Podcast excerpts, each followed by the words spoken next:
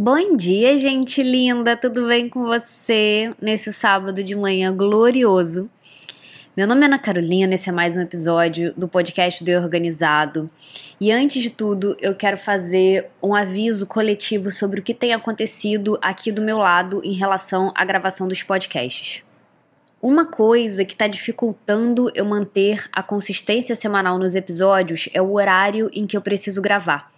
Aqui em casa é muito barulhento. Eu não estou investindo em nenhuma edição, nenhuma produção, nenhum equipamento especial para o podcast. Então eu preciso esperar estar silêncio e isso costuma acontecer apenas de noite. E consequentemente, o que é que acontece? Eu estou cansada de noite e eu geralmente deixo a noite para fazer tarefas menores, tarefas pequenas, tarefas que não exigem lá muita criatividade ou esperteza mental. Isso, junto com alguns imprevistos, foi o que me fez não conseguir postar podcasts por duas semanas seguidas. Eu estou trabalhando em algumas estratégias organizadas e planejadas para poder seguir postando toda semana. Espero que elas deem certo. E eu quero tirar esse momento para agradecer muito todo mundo que tem feito elogios, que tem me dado um retorno tão positivo sobre esses podcasts. É um número de pessoas muito maior do que eu imaginei a princípio. Tem muita gente conhecendo eu organizado por causa do podcast. Pelo visto, o podcast de fato é uma coisa popular entre os jovens de hoje em dia. E eu quero agradecer muito o carinho de vocês, agradecer muito a compreensão de vocês enquanto esse conteúdo enquanto essa plataforma de aulas, que é o que eu considero podcast, não alcança aquele lugar de firmeza constante e super bem desenvolvida tecnicamente. Eu tenho visões para que o podcast esteja nesse lugar daqui a um tempo, daqui a não muito tempo. Hoje eu quero falar sobre a importância da gente agendar as nossas prioridades ao invés da gente priorizar o que já está na nossa agenda. É uma diferença semântica muito pequena e sutil. Mas eu mencionei essa frase em algum lugar, talvez tenha sido no Instagram, e uma amiga leitora, aluna muito querida, pediu para eu falar um pouco mais sobre isso. Coincidentemente, eu estava tratando desse tema com algumas mentoradas lindas que eu tenho, mulheres que participam da minha mentoria individual. E aí eu aproveitei para fazer a pauta desse episódio logo depois de uma das aulas que eu fiz com elas, então o tema está fresquinho. A principal coisa por trás dessa frase é entender que você é a pessoa responsável e que tem esse luxo, esse direito e esse dever divino de escolher quais são as suas prioridades. Você precisa passar o filtro das prioridades em tudo que você já se comprometeu a fazer. Porque nem tudo o que acabou indo parar na sua agenda hoje em dia pode ser que seja ainda valioso ou importante para você. Quando a gente diz que você precisa agendar as suas prioridades ao invés de priorizar a sua agenda, a gente está partindo do princípio máximo, mágico e divino, que é a primeira parte mais importante, o primeiro passo para a organização do tempo é o destralhe.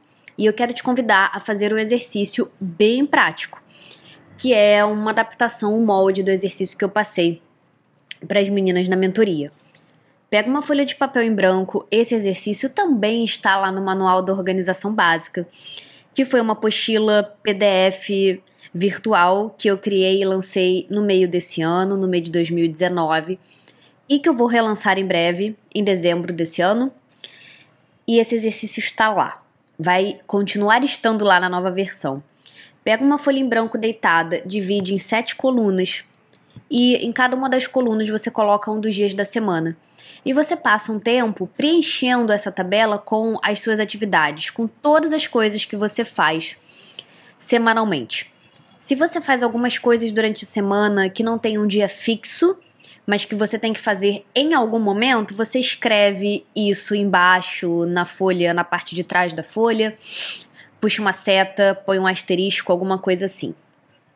Coloca nesse exercício, nessa tabela, o máximo de detalhes que te ocorrerem Mesmo que o seu trabalho seja bastante imprevisível, coloca em cada um dos dias da semana os hábitos que você faz todo dia, as coisas que você precisa fazer todo dia. E aí eu quero que você pense nessa seguinte pergunta, absolutamente maravilhosa e transformadora. Olha para esse papel.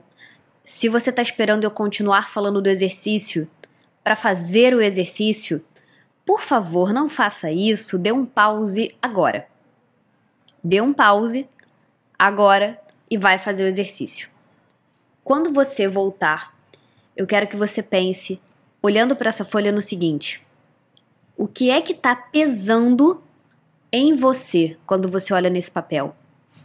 Quando você olha para essas colunas e você vê a sua semana de segunda a domingo, de domingo a segunda, o que é que está te pesando? O que é que te pesa quando você olha para isso? Qual é a parte desse reflexo da sua vida que você acabou de desenhar que te dá qualquer sensação parecida com angústia, peso, lentidão, sobrecarga ou desgosto, digamos assim.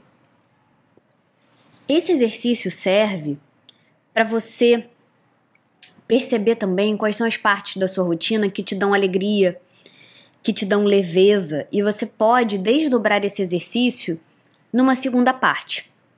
Nessa mesma folha, caso tenha dado espaço, na parte de trás ou em outra folha, eu quero que você liste em forma de lista todos os acordos, iniciativas, projetos ou, enfim, tarefas para as quais você disse sim. Todas as coisas que você já concordou em fazer. Olha para essa lista de projetos e depois olha para a tabela que mostra a sua semana como é que o seu corpo está respondendo a essas coisas? Você sente uma sensação de leveza e de plenitude, de alegria com essas coisas? Qual é a parte da sua semana que mais te dá vida? Depois de você fazer a lista dos projetos, tenta entender qual é o projeto que está te dando vida e qual é o projeto que está te sugando vida. A graça desse exercício está em você avaliar o custo-benefício que você tira de cada uma das coisas que já está na sua semana.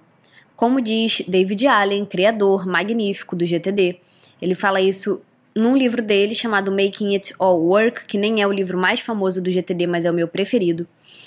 Ele diz: a vida bagunça, o tempo passa e a vida vai ficando naturalmente bagunçada. Já disse isso mil vezes: que nem uma casa fechada por três meses vai ficar suja porque os organismos, as bactérias, o tempo, a poeira, o movimento que está lá no lado de fora vai entrar e vai sujar a casa. E tá tudo bem. O nosso trabalho é fazer essa limpeza da nossa agenda, fazer um destralhe da nossa rotina e fazer uma revitalização dos nossos projetos com frequência, dentro da flexibilidade de cada um, dentro do que é possível para cada pessoa. Agora que você fez isso, eu quero que você ressalte visualmente as coisas que estão te pesando. Quando você olha para a tabela, né, para as colunas da sua semana, para sua lista de projetos, marca o que está te pesando. E agora eu quero te passar um complemento desse exercício. Pega uma outra folha e escreve as suas grandes vitórias. O que é que você vai finalizar nesse mês que quando você finalizar, se você finalizar, vai representar uma grande vitória na sua vida. Isso parte do princípio de um dos pilares do meu método de organização de vida, que é todo mês listar os projetos chaves daquele mês. Nesse caso específico, eu quero que você liste coisas que você vai dar continuidade ou coisas que você vai de fato concluir os projetos do seu mês não precisam ser coisas que vão ser finalizadas, elas só precisam ser andadas. Elas precisam ser nutridas. Depois faz uma lista das tarefas mais valiosas que você quer terminar essa semana e que são tarefas ligadas aos projetos que você quer terminar até o final desse mês. Depois que a gente destralha, é bom colocar a lente como se fosse um monóculo, né? Colocar assim o filtro do que é valioso para você, o que é que te faz bem, o que é que te dá vida. Quais são as coisas que, se você pudesse, você jogava tudo pro lado e ia fazer aquilo? Mesmo que você não possa fazer isso, eu quero que você entenda e que você tenha referência, que você tenha espaço de experiência desse sentimento. Eu sei o que é valioso para mim agora. Eu sei o que é valioso para mim hoje. E para concluir esse exercício, pensa qual é o acordo semanal que talvez seja um compromisso recorrente, talvez seja um hábito, um pequeno hábito recorrente que você pode renegociar ou sugerir uma alteração. Pega o que está pesado e começa a trabalhar no seu alongamento de estratégias. É que nem fazer yoga, é que nem fazer alongamento. Você senta naquele maldito tapete e o professor ou a professora te pede para fazer uma posição e o seu corpo está todo duro, enrijecido, você não consegue se alongar naquela amplitude. Mas você senta ali, você respira fundo. Hum, e você vai ganhando amplitude.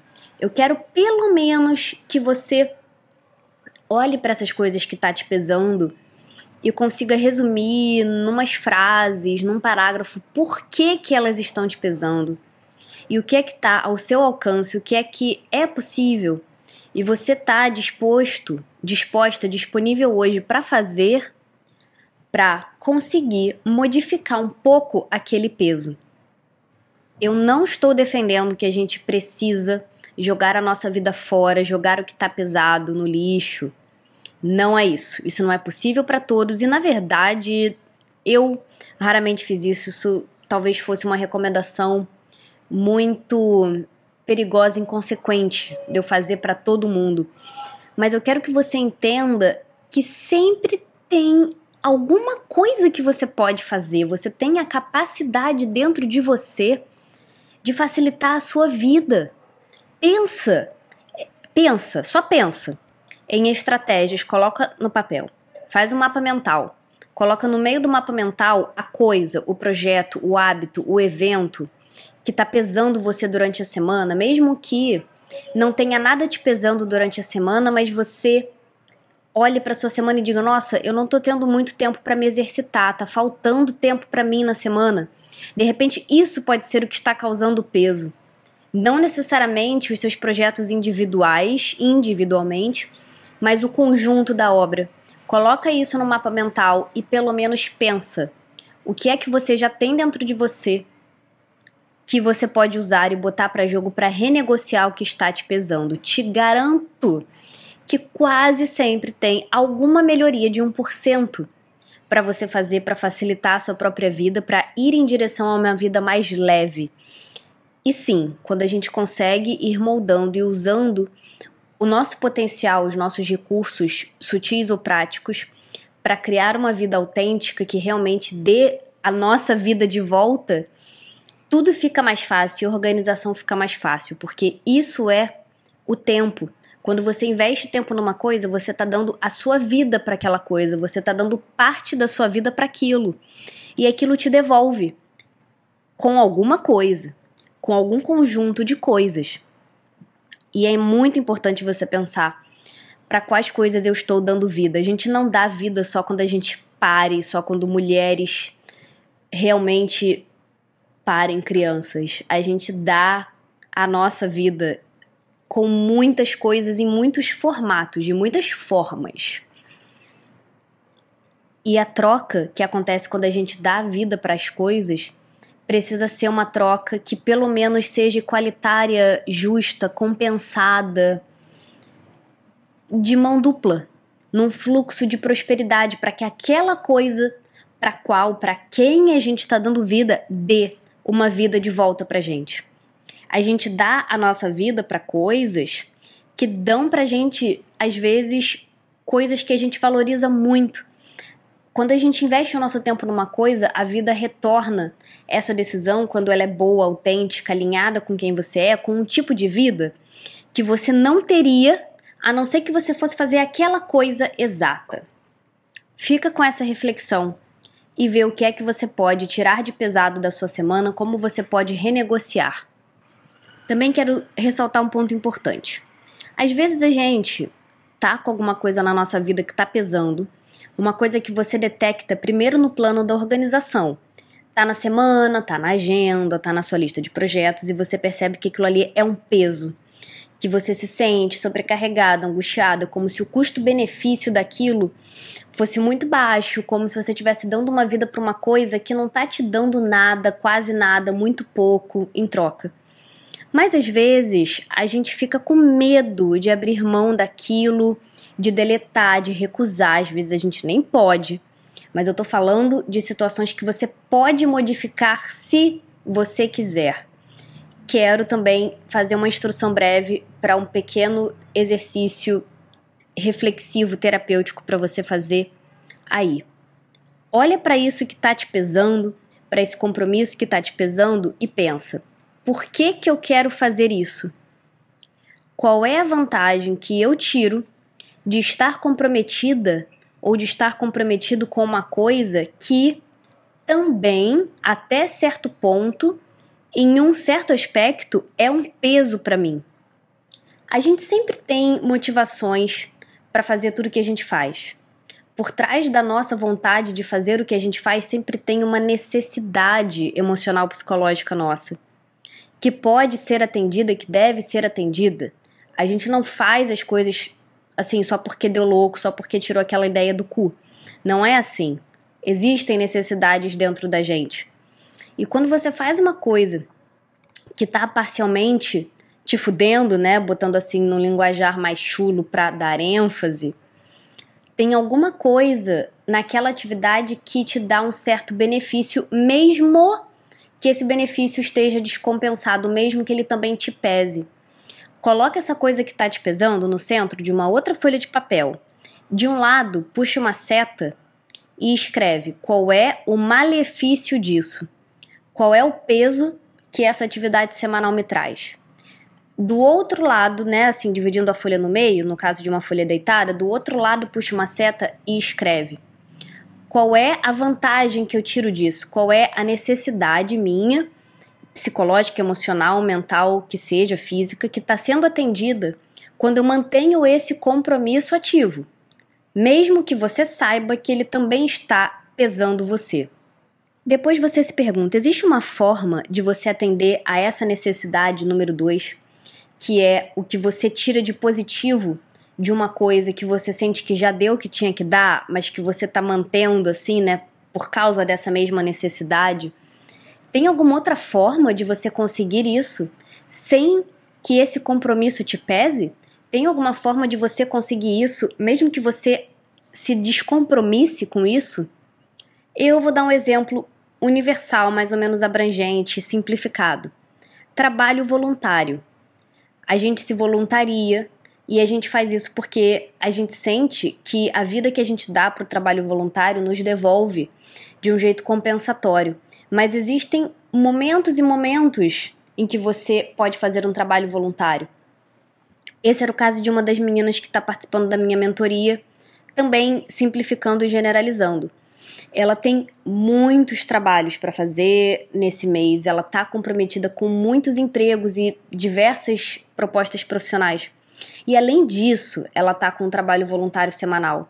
No caso do trabalho voluntário, é aquele caso clássico de você tem que ter energia para você, você tem que se manter firme, você tem que ter como sustentar a sua autonomia para estar bem, para fazer mais pelos outros.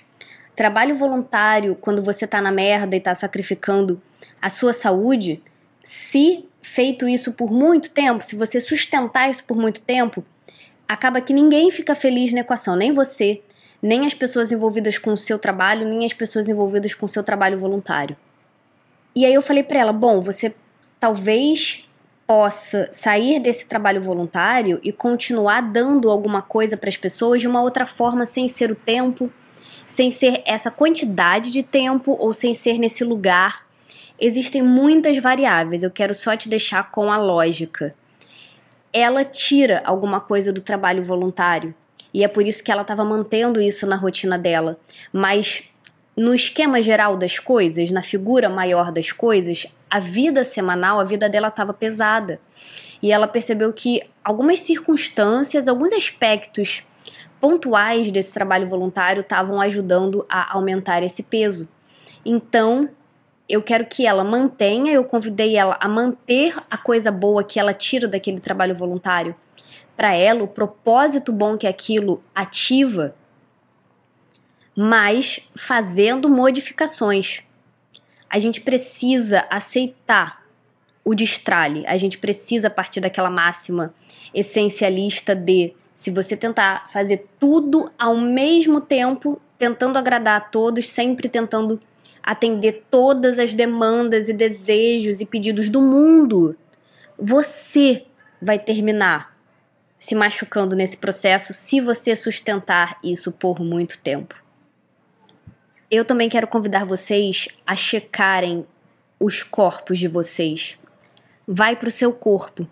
A sua intuição e, digamos assim, a sua sensibilidade para entender o que, que o seu corpo está dizendo pode ser maior ou menor, porém a nossa sensibilidade corporal sempre pode ser desenvolvida. Dá para sentir no corpo quando a gente está indo em direção às nossas prioridades versus quando você está concordando com as coisas por omissão.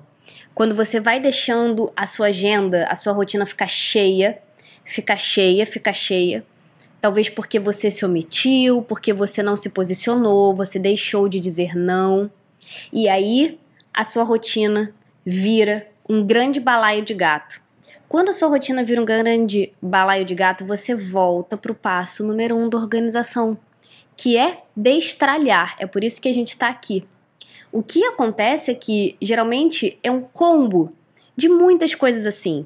Tem pessoas que têm medo de dizer não, tem pessoas que não se posicionam, tem gente que quer agradar os outros, tem gente que não sabe priorizar as próprias vontades e aí chega nesse ponto de pensar, nossa, eu tenho que priorizar o que eu vou fazer semana que vem, porque é muita coisa. Sendo que, na verdade, você realmente passou um pente um pouco mais fino, você fez uma triagem ali, uma filtragem do que ia entrar na sua semana para início de conversa? Você deu lugar nobre a quem nobre lugar merece? Existem projetos que são nobres, existem lugares, princípios, trocas de energia. Gente, tudo que é compromisso, evento, é troca de energia. Seja você com você mesmo. Existem projetos, lugares e princípios, existem iniciativas mais nobres para você nesse momento, mais valiosas do que outras. E é isso que eu quero que você pense hoje. Você tem essa consciência do que está fazendo o seu corpo vibrar você tem consciência quais são as coisas, você tem consciência das coisas que você queria estar tá fazendo, assume. Eu li isso no Twitter essa semana, eu não consigo nem falar baixo quando eu falo desse assunto. Nunca é tarde para se assumir, o que significa também dizer que é nunca é tarde para você começar a colocar as suas prioridades verdadeiras na sua agenda. Tudo começa com uma jornada de autorreflexão e autoconhecimento. Ninguém vai ter a vida perfeita do dia para noite. O que significa dizer que ninguém vai estalar os dedos. Ai, não tô conseguindo estalar alto. Não consigo estalar os dedos alto. Ninguém vai estalar os dedos e apenas conseguir fazer tudo o que quer na hora que quer, do jeito que quer. Não é isso mas é o processo pelo qual você passa, é a jornada de identificar o que é valioso para você, assumir isso para você e para os outros em voz alta, com palavras e atitudes, dizer não para as coisas que não são importantes, se sentir bem porque você realizou o que era importante. É esse ciclo de aprendizado que te nutre mais do que necessariamente os próprios resultados em si. Vocês precisam destralhar, limpar, abrir espaços. Vocês precisam de tempo para sentir o que é que vocês querem, para ouvir a intuição. Eu tô lendo o livro Essencialismo. Eu sei que eu cheguei tarde nessa festa, eu sei que já foi muito popular esse livro. Eu vou fazer alguns episódios de podcast sobre ele porque eu concordo com muita coisa, porém não tudo. Ele vai virar um material pica aqui pro podcast. E eu quero relembrar, para finalizar, uma coisa muito importante. As coisas importantes, gente, geralmente são coisas quietas. Elas não têm a adrenalina e aquela recompensa imediata de adrenalina, justamente, do que é urgente.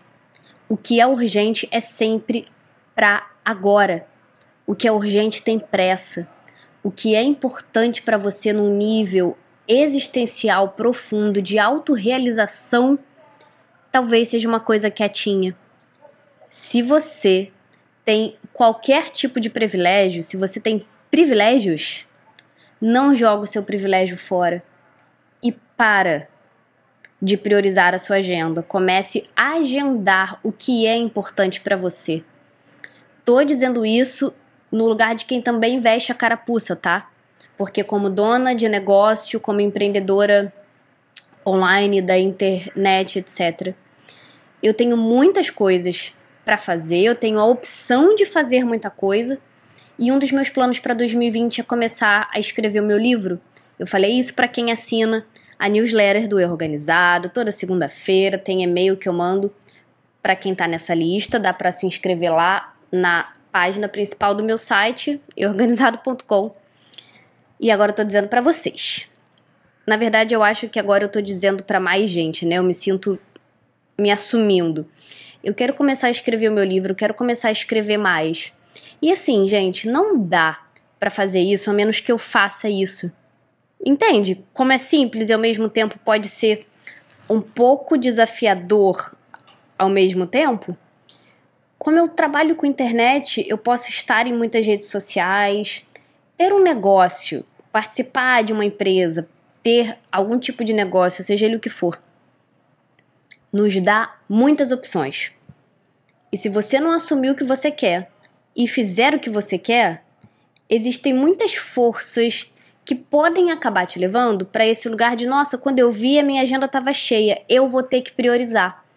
Como se você tivesse que assim catar feijão dentro da sua própria rotina, como se você não fosse a pessoa responsável por dizer sim e não para as coisas que você faz? Você tem esse poder. E geralmente esse poder vem com privilégios. E se você tem, você usa.